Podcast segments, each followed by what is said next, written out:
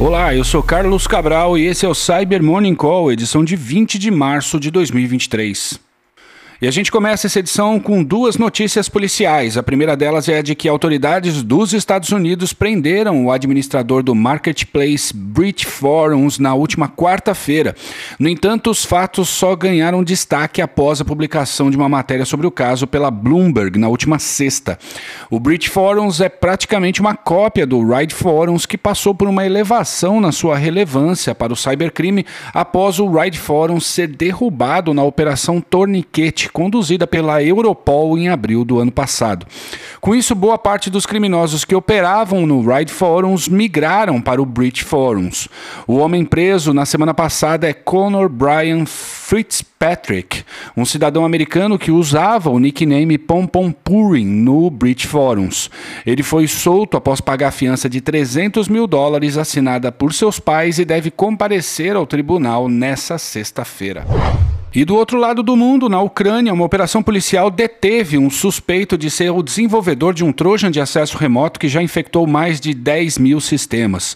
Segundo nota das autoridades, o desenvolvedor disseminava o malware a partir de aplicativos falsos ligados a jogos.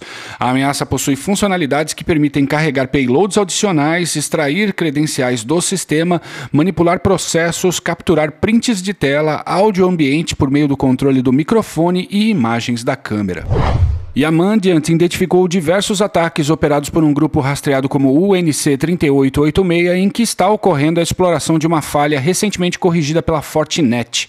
A vulnerabilidade, rastreada como CVE 2022-41328, permite que adversários consigam ter acesso ao sistema de arquivos do FortiOS, de modo a ativar payloads com diversas outras funcionalidades. Nós falamos sobre os primeiros ataques explorando essa vulnerabilidade aqui no Cyber Morning Call, logo quando eles começaram a surgir surgir no dia 14. No entanto, agora a Mandiant traz mais detalhes sobre isso, afirmando que após obterem acesso aos dispositivos, os adversários têm ativado os backdoors Thin Crust e Castle Tap para manter sua persistência nos alvos. Adicionalmente, o grupo tem usado essa falha para estabelecer uma ponte com plataformas de virtualização da VMware, de modo a executar os backdoors Virtual Pita e Virtual Pi. O documento afirma que o uso de diferentes backdoors no ambiente denota que os objetivos dos adversários estão alinhados com atividades de espionagem. E pesquisadores da Akamai documentaram uma nova botnet desenvolvida em Go e que foi observada explorando falhas conhecidas em roteadores e servidores para usá-los em ataques de DDoS. Catalogada como Rinata Bot, a ameaça usa uma técnica de ataque de amplificação de DNS que envia solicitações falsas para servidores DNS abertos de modo a inundar o, o alvo com tráfego de rede. Dentre os métodos adotados para distribuir o malware estão a exploração de servidores de Big Data Hadoop Yarn expostos à internet e falhas de segurança antigas com correção disponível em dispositivos Realtek e roteadores Huawei. E novas campanhas dos operadores do Emotet estão agora sendo distribuídas usando anexos do Microsoft OneNote.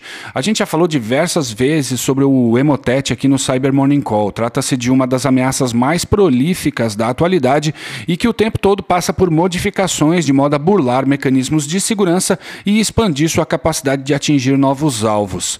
Dessa vez, eles, eles estão usando o OneNote, mais precisamente sua capacidade de empacotar suas notas em anexos no formato .one, os quais são enviados em mensagens de phishing. Ao abrir o anexo, o OneNote exibe uma mensagem de que aquele arquivo é protegido, indicando ao usuário que clique no botão ver para executá-lo.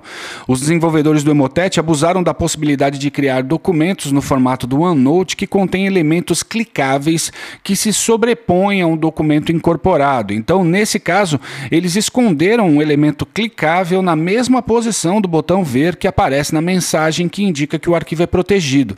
Dessa forma, pensando que está clicando nesse botão, a vítima está, na verdade, clicando num botão escondido, o qual executa um script em VBScript que baixa e executa os outros componentes da ameaça.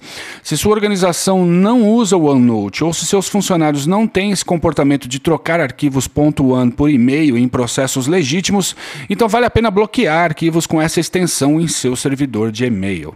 E é isso por hoje. Obrigado por ouvirem o Cyber Morning Call e tenham um bom dia. Você ouviu o Cyber Morning Call, o podcast de cibersegurança da Tempest. Nos siga em seu tocador de podcast para ter acesso a um novo episódio a cada dia. E para saber mais sobre a Tempest, nos siga no Instagram, Twitter e LinkedIn ou acesse www.tempest.com.br.